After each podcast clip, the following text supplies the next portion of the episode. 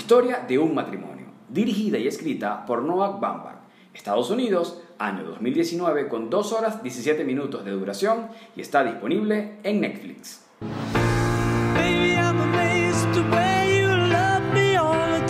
What we're gonna do together is tell your story. Did you dye your hair again? No, this is me. You don't like it? Is it shorter? I prefer it longer, but. How are you doing? Y llegamos a otro episodio de Sucedió en un podcast. Con ustedes. Andrea. bueno, y por acá, Joan, gracias por acompañarnos. Bienvenidos a este momento para hablar de algo que nos encanta a los tres, que es de series y películas. Y en este momento pertenece, así como escucharon de- del intro, a una película muy reciente, año 2019, que rompió muchos corazones y desgarró muchos sentimientos. Y nos referimos a Historia de un matrimonio, o también conocida como... Marriage Story. ¿De quién es esta maravillosa cinta? De? Noah Baumbach. ¿De dónde es este señor director? De Estados Unidos, pero su apellido es alemán. sí, bueno. em, ¿Qué cuenta esta película? Historia de un matrimonio, Andrea. A ver, como que por, por el título uno pensaría que es la historia precisamente de un matrimonio, una historia de amor, una historia de cómo se enamoran dos personas y terminan casadas y felices todos, pero no estaría siendo esa la, la historia. Realmente. Eh, la verdad es que es una película sobre un divorcio y sobre el proceso que viven tanto el esposo como la esposa dentro de ese como de todo ese tiempo mientras transcurre el divorcio. Qué interesante esto porque cuando uno eh, dice, va a haber una película acerca de una historia de desamor, incluso ni siquiera de amor, de desamor, uno dice, ¿qué más pueden decir? ¿De qué manera lo pueden contar o plantear para que sea interesante cuando ya hemos visto infinidad de historias parecidas de, de este género? Pero para ustedes, ¿qué, ¿qué tiene de especial, de distinto o característico esta película? A ver, yo quiero resaltar allí que a mí no me pareció una historia de desamor, sino de rompimiento. Ellos se amaban, solo que no podían estar juntos. Claro. Entonces, creo que inclusive puede ser, sí, es, re- es igual de doloroso desenamorarte de alguien, pero es aún más doloroso cuando sigues amando a esa persona, pero tienes que separarte porque simplemente no puedes convivir con él, no puedes estar con él. A mí me pasó algo muy particular con esta película porque, o sea, yo tuve que dejar de verla. Tengo un problema con las historias que son demasiado reales. Como que me veo acá. Totalmente, o sea, yo sentía, imagínate, yo sent cualquier cosa, ¿no? Pero yo sentía que si seguía viendo la película, yo me iba a divorciar en cualquier o sea, que yo me iba a casar. Eso me iba a pasar a mí. me iba a pasar a mí. O sea, como yo no puedo ver esto tan real. Y me encontré con esa cruda realidad de honestamente ver cómo es ese proceso de un divorcio, que para mí es prácticamente es, es estar de luto por una persona que vive todavía. Claro. Es muy, o sea, yo no, no, no podía ver, claro, es una pérdida. Yo, la realidad que se maneja en esta película, la crudeza, pero a la misma vez la franqueza y la honestidad es, es totalmente desgarrador. Es que yo creo que lo chocante de la película, que plantea la historia de un matrimonio que eh, nos, nos, nos explican por qué se divorcian o por qué se separan aun cuando hay amor y cuando es imprescindible soltar cuando quieres estar más agarrado que nunca. Creo que es lo, lo crudo, lo áspero, que a mí nada más me pasaban con las películas de Clint Eastwood, que me parecían así como muy ásperas y muy... Ah, ¿Cómo procesó todo esto? Claro. Eh, pero en esta oportunidad, eh, la, la propuesta es con Scarlett Johansson, con Adam Driver, que están súper sólidos en la actuación, que, que te crees y los crees como pareja real, que tenían sueños, que tenían un proyecto de vida, pero un día eso se derrumbó cuando te llega ese parate personal en la pareja que dice, ¿sabes qué? Soy feliz, pero puedo ser más feliz aún sin ti. Es muy loco, pero sucedió. O buscar la felicidad, o mejor dicho, tener que buscar la felicidad lejos, lejos, lejos de la otra persona. Es, es muy fuerte, es muy fuerte. Encima con un hijo de por medio. Claro, que es lo que en realidad lo vuelve más. Totalmente. O sea, es allí donde también eh, ellos tienen que olvidarse de ellos en muchas veces, porque es como esta, eh, la película como hay ciertas eh, peleas o hay estas emociones fuertes uno en contra del otro. Y es precisamente por el hijo que muchas veces tienen que, ok, vamos a bajarle o vamos a, a canalizar esto de otra forma, porque es que si no, eh, no sé, terminaría alguno de ellos sin pertenecer más a la vida de ese hijo, pues, y tampoco es eso lo que quieren. Entonces, precisamente es cuando se ve el amor allí, dejándose a ellos de lado, para que el hijo pueda, no sé, de- como que vivir ese proceso de la mejor forma posible. Igual y...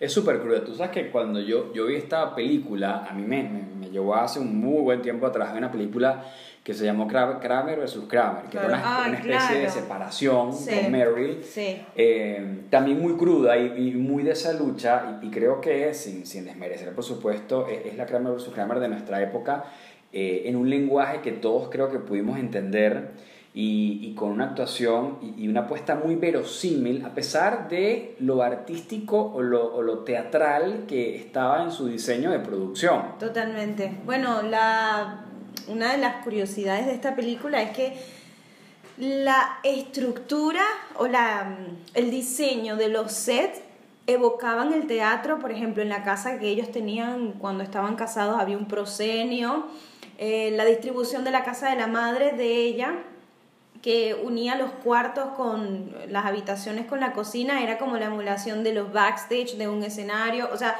todo era muy teatral, pero porque también la película giró alrededor de dos personajes que estaban, que formaban parte del teatro y que eran dos figuras importantes. Bueno, él con un grado de importancia mayor en el teatro y ella en esa búsqueda de emerger y ser reconocida por quien ella era. Que eso es lo que a mí, ay, me, me partió el corazón porque eh, uno tiene la razón tanto como el otro.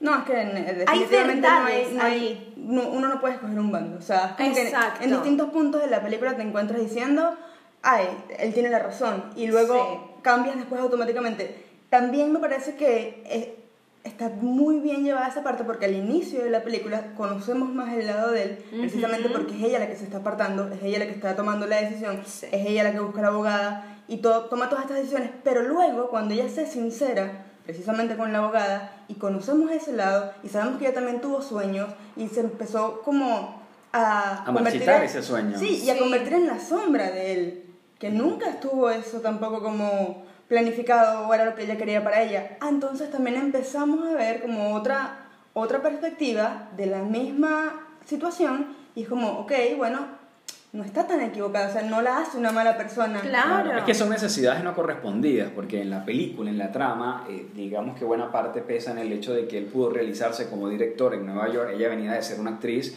de, de películas, de teenager, por así decirlo, en California, en la otra costa. Además que siempre hay ese simbolismo de lo que sucede Sí. en la costa de Estados, en Nueva York y la costa de California, o sea, las vidas totalmente antagónicas. Sí.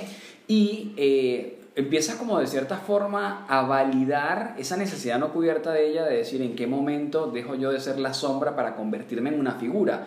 Que creo que acá lo vemos en el mundo del cine, pero en las relaciones de pareja sucede en otras instancias Sí, cualquiera de la vida. Esta es la historia, entiendo, del el director. Sí, en realidad el director, que es también el escritor, digamos que es como una autobiografía inyectada un poquito también por colaboración de los actores. Es su proceso y su viaje personal de divorcio con otra actriz que también es reconocida. Eh, digamos que hay muchos, hay, hay muchas... Hay elementos. Hay elementos que son bastante apegados a la realidad de la vida del director, hay otros que también son de ficción, pero eh, la, mm, la motivación de este, de este guion y la inspiración de este guion fue un viaje personal de él. Claro, un viaje Que- así como muy, muy de sanear o de limpiar eso mismo Claro, que tuvo que vivir. Claro, como un totalmente. para- proceso, Para, fue un mí, eso, proceso. tal vez precisamente él logra como terminar de sacarse todo lo que los restos que, que podía tener de toda esa experiencia a través de este guion y a través de esta película. Eh, precisamente para eso, como para terminar de cerrarlo, sanarse. Qué loco eso, ¿no? Hay gente que necesita hacer un viaje, hay gente que precisa irse de vacaciones y otros que necesitan hacer una película o una canción muchas Claro, veces, ¿no? Que es como lo más común. Y es la manera, de- es su manera de, de expresarse artísticamente. Eh, el triángulo amoroso existió. De hecho, hay, hay varios elementos, por ejemplo, Scarlett Johansson como Nicole en la película se hace famosa por una película adolescente donde ella tiene un desnudo y bueno, la ex esposa de Noah, Jennifer Jason Lee, se lanza también al No sabía que estrellato. había sido la esposa de, de. Bueno, Ah, ella es la ex esposa y la primera película que hizo fue Fast Times at Rhineham High, ¿cómo? Richmond High, donde ella también tiene un desnudo, se hace famosa, o sea, es como es, respetó eso. La persona de la que se enamora este Adam Driver, el personaje de Adam Driver, eh, es la directora ahorita de, de la película Mujercitas, Greta Gerwig. Gerwig, digamos que fue la, la mujer de la que él se enamoró en ese proceso de divorcio, entonces él le pidió permiso tanto a la ex esposa como a su actual pareja, Y que es ella, verdad, claro. para poder contar su historia, porque te pones a ver y no sale nadie perjudicado de esa narración, sino que él abrió su corazón, puso en perspectiva a ambos personajes sin desmerecer a uno ni tampoco exaltar a otro, y me parece que lo logró maravillosamente, o sea, fue... No sé si la palabra realmente fue objetivo, sino que fue justo con las emociones Sí. y la sensibilidad de la vivencia de ambas personas, o sea, de los una que historia, estaban una involucrados. historia justamente contada con actuaciones justamente logradas. Está Totalmente. Scarlett Johansson, que, que te crees el papel de, que Sí. realiza. También está Adam Driver, que, que se fue creciendo. Él viene de una serie, o se hizo famoso por, por Girl, esta serie de HBO, eh, donde después empezó a participar en cosas que fueron madurándolo como actor, o, o lo empezaste a ver distinto también, ¿no? A Scarlett sí teníamos como una trayectoria mucho mayor y se topan acá con escenas realmente fuertes, verosímiles. ¿Cómo ven la actuación de ellos y de una Laura, Laura Dern que se lució prácticamente en este papel y que le, le- le valió el Oscar también a la mejor actuación secundaria? Sí, eh, bueno, precisamente yo considero, o para, o sea, mi opinión, es uno de los mejores personajes que ha hecho eh, Scarlett. Eh, como esta profundidad o tridimensionalidad de ellos es, es increíble. Sé que colaboraron precisamente, como dijo Marichuy al comienzo, con eh, elementos también eh, de los personajes y bueno, capaz eso también ayuda en el proceso actoral a, a darle esa historia a tu personaje.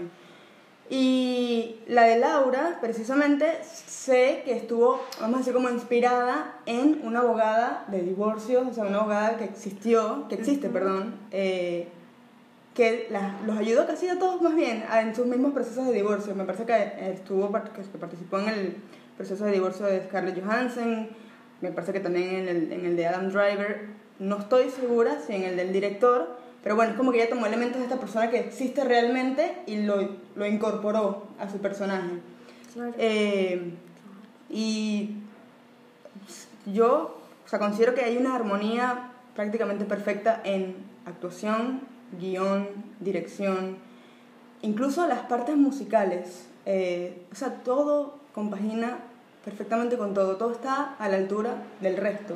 Las actuaciones, por supuesto, eh, increíbles. O sea, para mí yo la vi y a pesar de que yo nunca he vivido de cerca, que fue bueno para mí, pero nunca he vivido de cerca el, el- un divorcio o un proceso de divorcio, eh, yo sentí que era algo real, o sea, yo sentí que, que estaba pasando cerca de mí y me metí de lleno en la historia y lo confronté y también, a diferencia de Marichuy que la tuvo que parar, yo, o sea, sentía que habían emociones en mí que se estaban moviendo que no sabía que estaban con respecto a esos temas. Claro. Y o sea, es increíble que también te hagan un viaje personal con algo que tú no estás viviendo. Yo no sé, tendría que buscar un poquito cómo es el, eh, la historia amorosa de Adam. No sé si él pasó por un divorcio o no. Sí. Ah, bueno, para mí eso tuvo que haber beneficiado un montón la caracterización de los personajes, saber qué es pasar por un divorcio y tener que ir a recrearlo en la pantalla grande, tienes que haberlo, y de esa manera tienes que haberlo vivido sí o sí. O sea, sabes lo que siente una persona que se está separando, sabes lo que es despedirte del amor, sabes lo que es ir a hablar con un abogado, sabes lo que es Claro. que tengas hijos de por medio, o sea, Tiene más herramientas como actor para poder totalmente, hacerlo. tienes un banco de recuerdos asegurado para poder evocarlos al momento de actuar. Aparte la libertad que les daba el director a los actores de expresarse, digamos, de esa... mm, la libertad no tanto en la improvisación, sino también en, en la manera en que ellos eh, se apropiaron del personaje y, y- la energía la tenían que llevar a, a un nivel alto. Obviamente que estaba, me parece a mí, en el pensamiento del director, pero al ellos transmitir eso y llevar esa energía, hacerla personal para luego hacerla del personaje es invaluable. O sea, se recontranota el trabajo del actor en ese, en ese momento. Honestamente, a mí me parece súper injusto que ellos no hayan sido premiados como actores.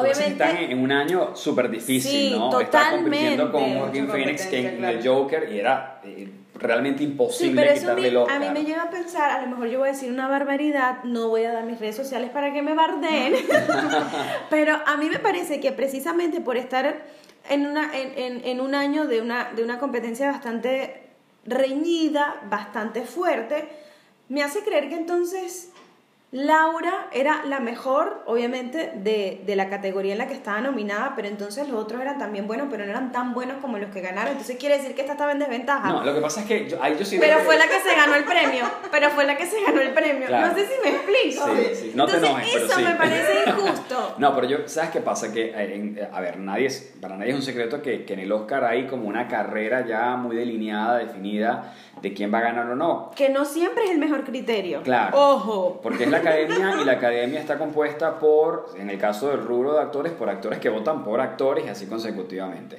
Ahora bien, si por ejemplo nos vamos al caso justo, está un Antonio Banderas nominado por primera vez, que la gente decía, bueno, es tu año, es tu película, eh, por Pasión y Gloria, y también estaba nominado Joaquín Phoenix, que se lució con Joker. Entonces, Bueno, sí. era una- también es una forma de decir, bueno, ¿qué pesa más? ¿La caracterización de un personaje reconocido como eh, Joker o caracterizar a un hombre común y corriente que se está divorciando o común y corriente como lo hizo Antonio Banderas? Creo que las dos son válidas, solo que queda en el recordatorio por toda la carga eh, de, de la caracterización de un personaje como el que hizo Joaquín Phoenix. Yo, yo siento que estuvieron válidamente nominados, pero también creo que la película, más allá de las buenas actuaciones, está llena de supermensajes que nada, o no es que nada tienen que ver, pero sí te ayudan a contar la historia. Primera comparación de las dos costas, de cómo a él lo anclan en Nueva York con ese pensamiento y forma de ver la vida y cómo a ella la anclan en Los Ángeles, en California,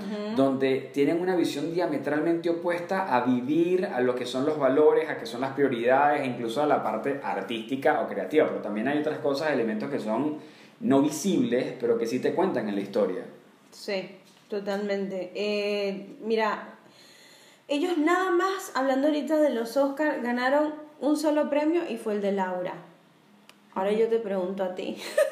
Ahora yo te respondo. Este trabajo que este hombre pensó, porque esto no fue una película que él pensó desde una, de hace un año. O sea, él lleva trabajando en este proyecto, ¿cuánto tiempo duró trabajando? Como ocho años, una cosa así, muchísimo. Yo voy a buscar ese dato porque no voy a ser...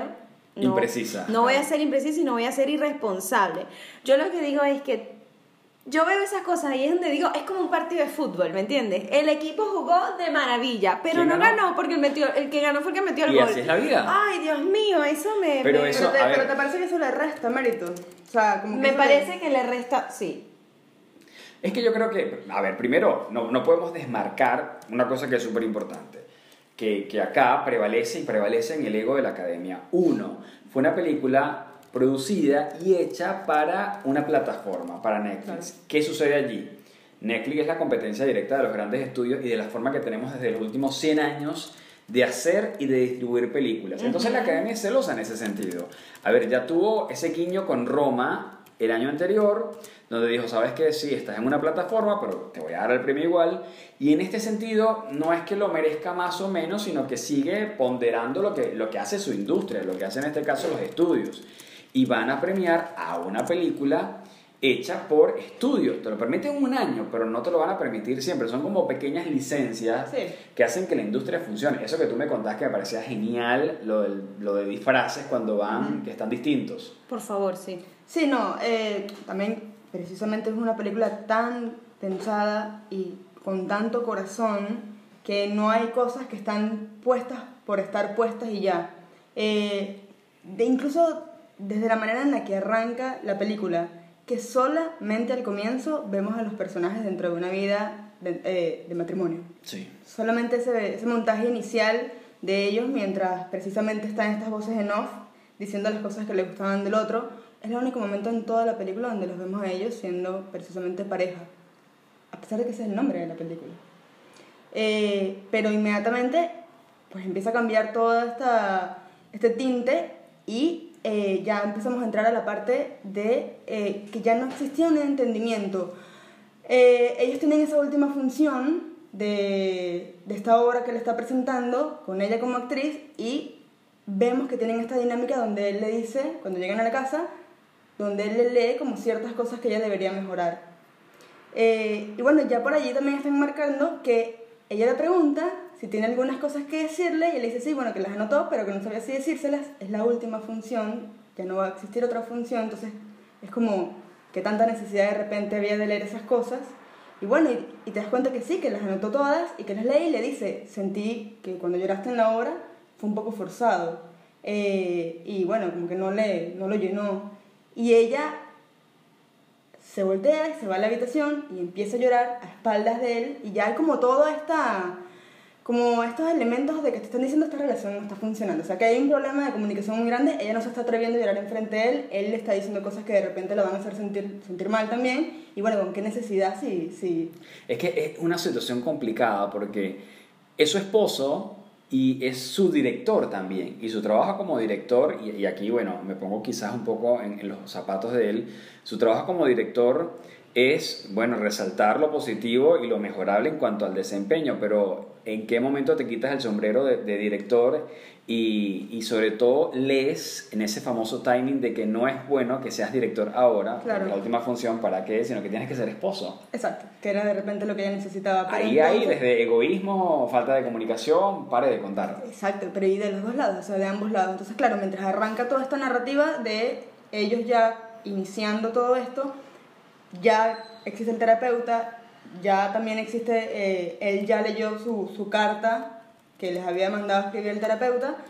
Eh, empezamos a conocer un poco más la parte de la historia de él y empezamos a empatizar un poco más con él también, pero es algo que a medida que va pasando la película te va haciendo dudar de, bueno, esto que, que vi al comienzo y todo este amor que de repente él profesaba y todo esto, ella tampoco está tan equivocada porque nos empiezan a mostrar también las razones por las que ella tomó esa decisión.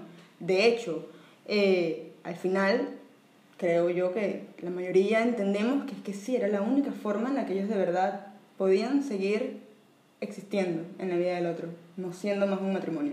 Ahora, contando un poco sin revelar el final, ¿cuál es su escena favorita? Esa escena que dices, hay grandes escenas Bueno. durante la película, pero esa escena que dices, wow. Acá es yo voy a hacer esto". Marichu y voy a decir que necesito un bonus track. Ok, a ver, Mira, eh, para mí el clímax de la película, eh, sea, es, es, ah, es una escena, es, es una secuencia que sin, la, sin eso la película no sería lo que es, Ok. que es la de la pelea. Creo que solamente con decir la pelea ya... no vamos a decir si está antes, durante o después, es la escena de la pelea. Quien la vio sabe a qué nos referimos y quien no la ha visto va a esperar la Exacto. ya escena. todos van a saber, porque sí, exacto, o sea, el que la vio tiene que saber. Eh, ¿Qué escena? El, la montaña rusa emocional de esa escena es increíble. O sea, yo creo que por un momento se me olvidó que estaba viéndolo a través de una pantalla y era una película. O sea, me, me dejé llevar tanto por las O sea, sentí que palabras. estabas en la ventana del vecino. Me sentí que estaba ahí y no solo eso, sino que las cosas que se dicen son tan fuertes, pero al mismo tiempo tan honestas en el sentido de que es tan real cuando tú estás en una pelea con una persona que quieres y a veces quieres herirlo y le dices algo que, Que sabes que lo va a destruir. y que inmediatamente te arrepientes. O sea, es como que Claro. lo dices y sabes inmediatamente lo mal que estuvo. Porque hay una parte eh, como que es donde él finaliza ya, que le dice lo peor que le puede decir, eh, le desea algo muy malo. Y existe, o sea, es como, él dice eso, a mí me golpeó en el corazón, me dio horrible, pero inmediatamente lo, lo ves a él y ella se acerca y lo abraza y él le dice, no lo quise decir, no sé qué, y ella le cree, precisamente por esa dinámica que ya conocen y de que se conocen de hace tanto tiempo. Pero eso es increíble porque es, es que es increíblemente Y, real. y es el grado, es el grado blando de, de las relaciones en el sentido que cuando conoces tanto a una persona sabes, por ejemplo, qué cosas a ella le pueden herir y que de repente cosas le, le pueden ser mucho más susceptibles, en el caso contrario también. Y en, en una escena donde lo que quiero es herirte, vas a ir hacia eso, hacia esa Sin parte que te dudarlo, va a doler. A mí dudarlo. esa escena también me encanta eh, y sobre todo porque el director logra algo asombroso que es llevarte a decir, ¿sabes qué? Ella tiene razón. Después lo escuchas, él tiene razón. No, pero es que él tiene razón. No, pero ella tiene razón. Y te das cuenta que cada uno en su universo, en su perspectiva, en sus necesidades, tienen razón. Los dos tienen razón. Sí, tienen, tienen, tienen razón. Y a la otra escena a la que quería llegar también era cuando... Ese es tu bonus track. Sí, este es mi bonus. Eh, cuando él lee la carta. Ay, esa es la que iba a decir yo. Bueno, te la quité.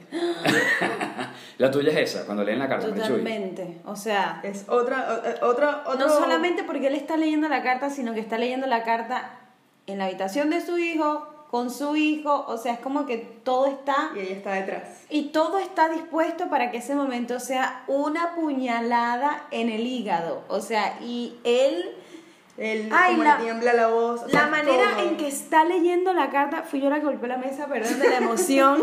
la manera en que él está leyendo la carta, cómo se le quiebra la voz. Te, te, es como decía Andrea, te olvidas de que estás viendo una película. Tú estás viendo un tipo que está destrozado Claro. porque su Sí. esposa lo dejó. Ahí la pantalla se corre a un lado, o tú entras o él salió porque es, es, es- es muy Ahí cuando tú dijiste, yo no puedo estar en esta casa con estos vecinos que están peleando tan fuerte, yo me voy a.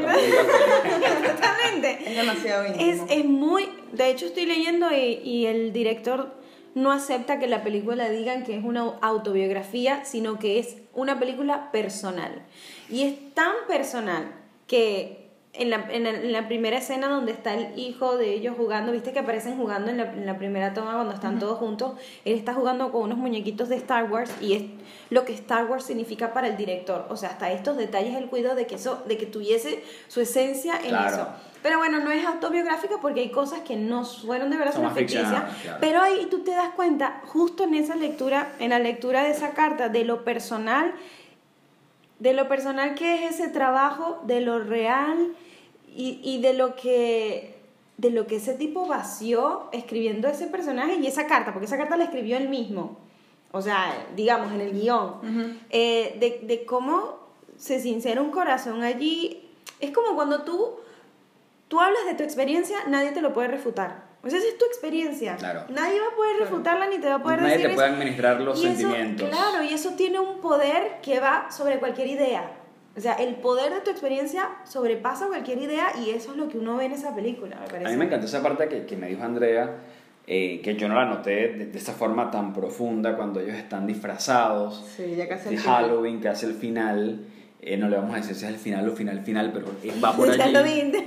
Eh, es una parte del final eh, donde ellos están disfrazados de una manera y él está disfrazado de fantasma, ¿no? Como dices Andrea, que es como indistintamente de lo que pase, yo voy a estar. Sí, va como un fantasma detrás de, pues de la que era su esposa, su hijo. eh, hay otra persona allí con ellos y bueno, él simplemente va detrás como un fantasma porque a pesar de que ya no es parte de, esa, de ese grupo que va delante de él, tam- tampoco es algo que ya dejó de existir, o sea, siempre va a estar ahí con ellos. Eh, y como, bueno, como decía eh, Marichuy al comienzo, a pesar de que es una historia así, de, un- de un rompimiento y de cómo te desenamoras de alguien, todavía existen, aunque son pequeños momentos, eh, mm, lo vuelvo a repetir, momentos que son de amor. Porque, por ejemplo, cuando a ella creo que es que se le daña algo en la casa, el portón de la... algo no puede cerrar el, el portón del garaje, algo así, al que llama es a él para que lo ayude, porque, o sea, son tantos No de años ser también familia, costumbre. claro. Y recuerdo que él también andaba con el tema del cabello, que lo tenía demasiado largo, que no sé qué, y ella le vuelve a cortar el pelo, porque ella era la que le cortaba el pelo. Y es como, o sea, están viviendo un infierno emocional, pero todavía hay un espacio para dedicárselo a la otra persona. Incluso, eh, la, esta sí es la toma final, eh, justo antes de que salgan los créditos, a mí me pareció hermosa. O sea, yo Sí, no... también concuerdo. Si no, Final, no lo hubiera podido, o sea, es imposible pensar para mí en un final distinto que signifique tanto, que abarque tanto, como ese gesto tan simple y tan Sí. sencillo, o sea, porque es demasiado no vamos a decir cuál es, vean la película si no la han visto, pero fue genial. Esa toma final se grabó, se filmó, perdón, 76 veces. Wow. Literalmente. Se filmó 76 veces porque el director quería elegir la correcta. Y lo logró. Chicas, ¿por qué la gente tiene que ver esta película para cerrar este podcast? Para no repetir, te voy a mostrar lo que no debes hacer en un matrimonio. y eh, yo te soy honesta, yo si eh, llegara a recomendar esta película es para que sepan cómo se debe hacer cine. Pero honestamente la historia Te tocó, claro. Sí, no es una cosa que. O sea, yo la recomendaría y diría: mira, esta película es genial, está muy bien hecha, la historia te va a destruir, Pero está bien hecha. pero está bien hecha. Tómalo o déjalo. Me Tipo- gusta, me gusta ese planteamiento. Tipo, lo dejo ahí. No es. Y eso pasa, ¿no? No Hay- es una historia no- con- no, la historia te hiere, pero la forma de hacerla la aplaudes. Obviamente. Y es que realmente me hirió porque está bien hecha. Claro. Claro. Porque si no, no hubiese logrado ese efecto. Pero es eso, yo digo, mira, esta película está muy bien hecha. Es una historia muy triste. Si tú quieres la ves, si tú quieres no la ves. Yo la tuve que ver por partes. ¿Sabes qué? A mí, o sea, yo no, yo no quedé con esa misma sensación de tristeza. O sea, es como... Lo mío fue temor, lo mío no fue tristeza, lo mío fue miedo. Claro, pero por eso dices como que es esta historia tan triste, pero Bueno, sí. yo no sé si yo utilizaría ese, yo pues, para recomendarla como ese término, porque sí, es fuerte, y son emociones fuertes, y, pero a mí también me gusta mucho vivir esas películas, es decir, de, de repente a diferencia de, de ti, que lo que te produce es temor, para mí, a pesar de que no estoy en esa situación, sí me hace drenar, o me hace eh, experimentar emociones o, o me lleva a pensar en cosas que de otra forma no hubiera pensado. Y a mí me encanta, o sea, entre más me mueve una película y si es de esta forma, eh, para mí mejor. Porque, no sé, es como, es como el aprendiz, o sea, un aprendizaje por otra persona, por una tercera persona. Eh, y bueno, y me quedó a mí ese montón de experiencia que otra persona vivió. Claro. Absoluto. Yo, yo me quedo, creo que con un poco de ambas. Creo que es una película, o sea, ¿por qué la recomendaría? Porque es una película que está bien hecha.